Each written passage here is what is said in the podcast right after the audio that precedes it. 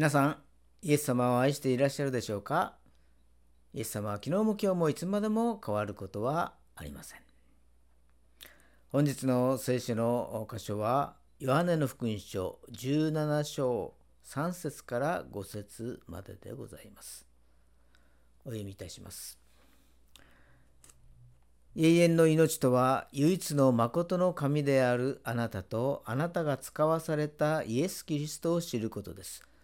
私が行うようにとあなたが与えてくださった技を成し遂げて私は地上であなたの栄光を表しました。父よ今あなたご自身が見前で私の栄光を表してください。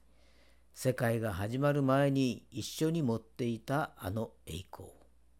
アーメンそれではお祈りをいたします。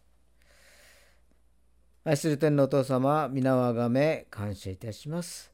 あなたは私たちの人生を良きもので満たしてくださいますから感謝します。あなたの御言葉は私の足の灯火、私の道の光でありますからありがとうございます。この道に歩め、この道に進めと語ってくださいますから私たちは迷うことなく進むことができますから感謝します。この世においては戦いがあり誘惑があり試練がやってきますけれどもあなたはすでに世に勝っていますから勇気を出しなさいと力づけてくださいますからありがとうございます。ロマ書に神の賜物と証明は取り消されることがないからですと書いてあるように私たちにはそれぞれに違った賜物が与えられておりそれぞれに違った使命が与えられていますから私たちがそれを認識し日々を過ごすことができますようにお導き願います。また私たちがまだ認識していないなら分かる形で上から語りかけてくださいますようにお願いいたします。今気持ちが落ち込んでいる人には希望の御言葉を与え病んで苦しんでいる人には癒しの御言葉を備えてくださり眉の中にある人には決断の御言葉を刻んでくださいますようにお願いいたします。今日の礼拝を感謝し、すべてを感謝し、主イエス・キリストのお名前によってお祈りをいたします。アーメン。え今日は一生の使命と題してご一緒に恵みを分かち合いましょう。まあ、人間は生まれてから死ぬまでいろいろと成長していきます。心も成長しますし、体も成長していきます。まあ、つい最近私に送られてくる動画があります。孫の動画なんですけれども、まあ、成長早いですよね。えー、この前生まれたばっかりなのにもう寝返りができたり、まあ、あるいは体が大きくなったりしますけれども、まああのだんだんとですね体も成長して大きくなっていきますけれども、えー、大きさがですね死ぬまで変わらない、えー、ところがあるそうですね。まあ、黒目はみんな同じ大きさだそうです。えー、全ての人の黒目は生まれてから死ぬまで、えー、11ミリから12ミリだそうであります。そしてもう一つ障害同じ大きさのもの。それは、え、耳の中の耳小骨という小さな骨ですね、えー、これも赤ちゃんから老人までみんな同じ大きさだということであります。不思議ですね、えー、物事をよく見てよく聞きなさいということなのでしょうか。えー、ロマ書11章29節に「神の賜物と証明は取り消されることがないからです」という御言葉がありますけれども神様がその大いなる愛によって、えー、私たちを選び救い永遠の命を与えて、そして天国へと導いてくださいました。これも一生変わらないものであります。そして神様が私たち一人一人に与えてくださった賜物も証明も変わらないのであります。今日の箇所はヨハネの福音書17章からでありますけれども、まあ、最後の晩餐が終わりました。イエス様は教えるべきことを教えられたのでしょう。ご自分の時が来たことを知り、ゲッセマネの園へ向かう前に、えしばらく父に祈る時を持っていたのであります。そこで祈られたのは3つのこと。自分自身について、弟子について、そして、えー、教会についてでありました。えー、一節を見ますと、イエス様はご自分の栄光を表してくださいと祈っています。まあ、それは一見、自分を第一とする祈りに見えながらも実際には永遠の命の祝福がイエス様に従う者たちに与えられることを確証するための祈りでありました。4節見ますと、イエス様は神が、神様がご自分に計画しておられることを全て忠実に行ったのであります。そこで天に戻り、世界が始まる前に一緒に持っていたあの栄光が表されるようにと祈っているのであります。キリスト教は、まあ、神は一つであると言いますけれども、まあ、父なる神と子なる神、まあ、ここではっきりと区別されています。まあ、2つが1つ、精霊を合わせて、えー、3つが1つということであります。三位一体。まあ、よくわからないという方もですね、いらっしゃると思いますけれども、えー、ただ神が人間の中で説明できたらですね神様はこういうものだこういうものだこういうものだと具体的にですねはっきり説明したらもはやそれはもう神ではない人間が説明できるようなもの神というのはですね、えー、人間が説明できるようなお方ではないということで、えー、あります。えー、まあ父なる神と子なる神がここではっきり区別されています。えー、2つが1つそして精霊を合わせて3つということですねこれ三位一体ということになりますけれどもまあ平坦な言い方をするとですねまあ、えー、人間でもですね、まあ、お父さんの立場があったり夫の立場があったりあるいは息子であったりというそういう言い方もされますけれどもこれが本当に合ってるかどうかはちょっとわからない話ですよね。えー、神様のことは人間がですねいくら語ってもよくわからない神様ですから神は天にあり人は地にあるということであります。えー、まあそういう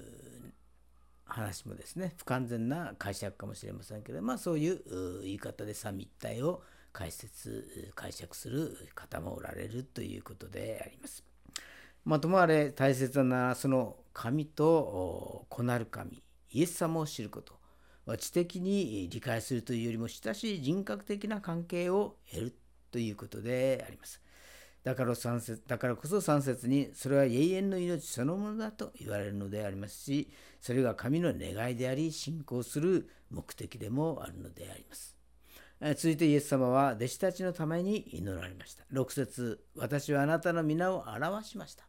この表しましたというのはですね、覆いを取り除くという意味があります。イエス様は弟子たちと共に3年の時を過ごし、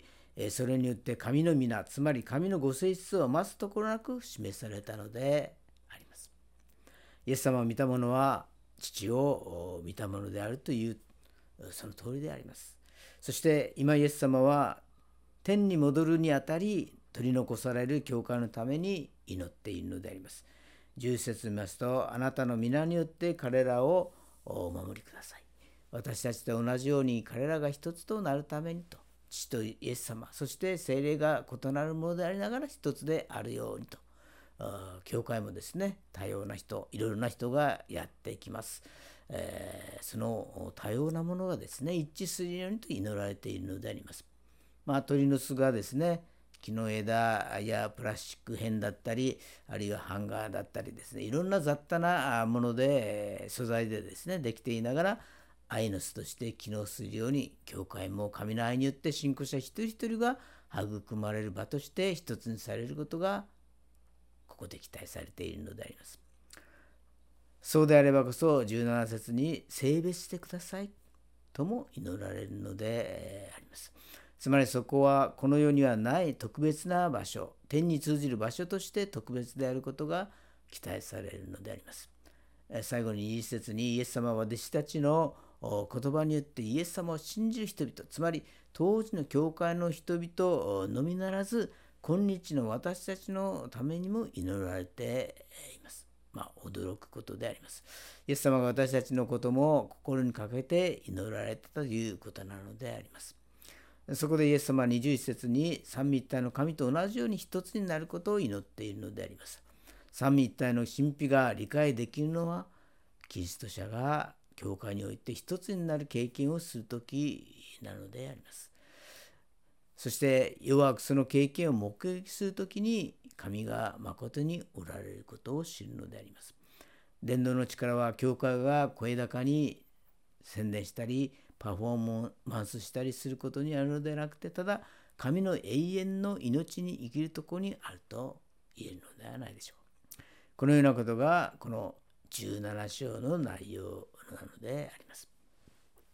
さて今日のタイトルは「一生の使命」ということですけれどもまあ、一生ということは一回の人生ということであります。その中で使命を果たさなければならないということであります。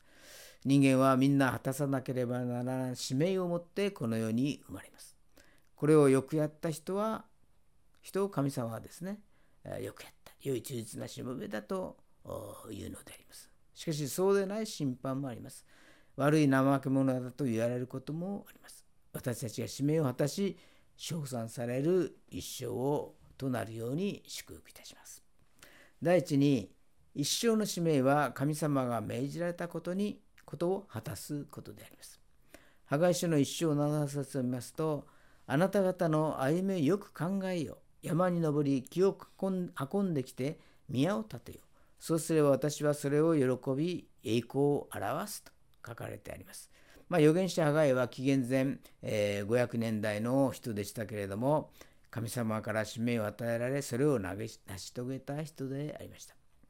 紀元前539年にですね、えー、キロス王から帰還命令が出ましただから、えー、報酬の民はですね、えー、まあ、エルサレムに戻ってそしてそこで、えー神殿を再建するという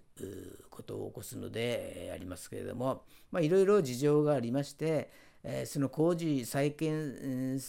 に差し掛わったその工事がですね、えー、中止をされたということになっていったのであります。その時にこの預言者ハガイという人が出てきてその工事に携わった人々を励まし続け工事の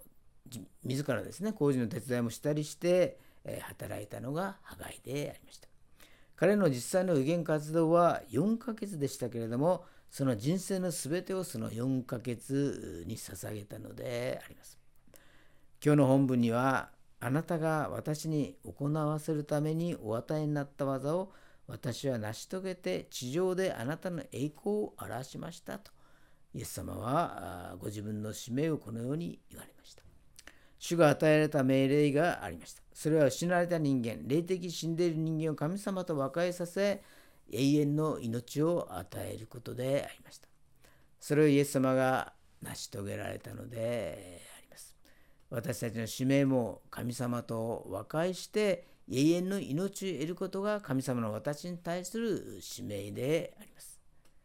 ヨハネ3章16節に有名な聖句がありますよね。神は実にその一人子をお与えになったほどによう愛された。それは御子を信じる者が一人として滅びることなく永遠の命を持つためであるとあります。この世の中で自分がやりたいことをやり自分の目標を達成したからといってその人が悔いのない人生を送ったかというとそうではありません。神様の審判があります。神様が願っておられることはイエス様を信じて永遠の命を持つことであります。そして精霊と御言葉に従って天国へ行くまで従順の生活をするということであります。第2に一生の使命とはこの世の平凡な生活を永遠の天国の生活のために準備することであります。第一歴代史の29章の16節を見ますと私たちの神、主よあなたの聖なる皆のために宮を建てようと私たちが準備したこの多くのものすべてはあなたの御手から出たものであり、すべてはあなたのものですと書かれてあります。まあ、これはダビデ王がですね我が子ソロモンのために全改宗に語った言葉で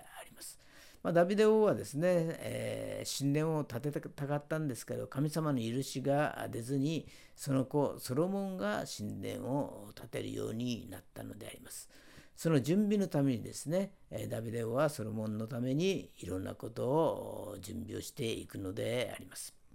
まあ、神殿建設のために神様からいただいたもの全てをですねそのために準備しますと宣言しているのであります。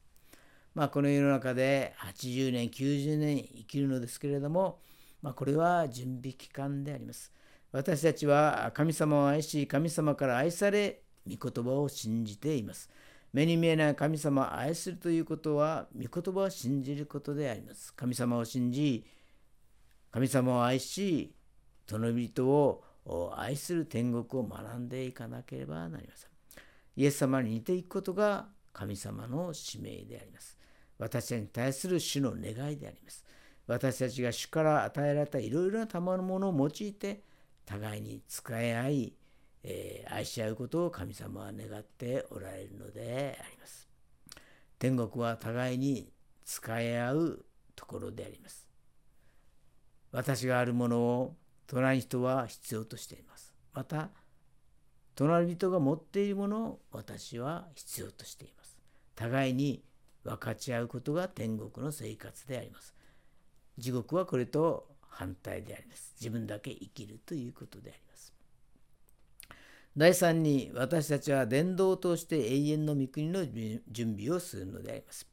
エペソ書4章の11節を見ますと、こうしてキリスト自身がご自身がある人たちを使徒ある人たちを預言者ある人たちを伝道者ある人たちを牧師また教師としてお立てになりましたと書かれてあります。えー、賜物も使命もそれぞれ違っているのであります。社交的な社交的な人もいれば内向的な人もいます。喋るのが好きな人もいれば本を読むことそして文章を書くことそういうことが好きな人もいますそれぞれが与えた賜物を生かせばそれでいいのであります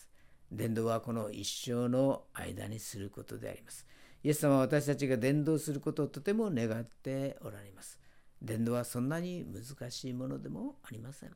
イエス様が必要な人に与えることであります、えー、もう亡くなられましたけれども張四義先生が肺炎でえ、肺炎の4期という時のことでありました。ある女子学生が超四義青年のところに来て、あなたは新約聖書から読み始めてください。旧約聖書から読んでいたら間に合わないかもしれない。えー、そのように言ったのであります。まあ、徴用義青年はですね、新約聖書から読んでいき、えー、癒し主イエス様に出会いました。それで肺炎が癒され、たくさんの人々を主に導くことができたのであります。ダニエル書12章3節には、資料深い人々は大空の輝きのように輝き、多くのものを義とした者はいよいよ限りなく星のようになると書かれてあります。まあ、長陽義先生を伝道した人をと女子学生が受ける栄光は同じだと思います。まあ、長義先生といえばですね、えー、私と亡くなった妻は福岡でですねこの長義先生に暗視をただきました。もう三十数年ほど前の話ですけれども。まあ私たちの伝道方法はいろいろあります。歌が得意ならゴスペルソングで話すが得意ならば証えー、書くことが好きなら文章伝道ということですね。自分が得意とするもので自分の賜物で伝道すればいいのであります。まあ、幸いにも現代はいろいろな便利なツールがあります。それを利用して伝道すればいいのであります。私たちはこの地上で永遠の御のために伝道しなければなりません神様は良き神様なので、その限りない愛を持って私たちを選び、救ってくださり、永遠の命を与えてくださり、神様の前に出ることを許してくださいました。そして私たち一人一人に賜物を与え、使命を与えてくださいました。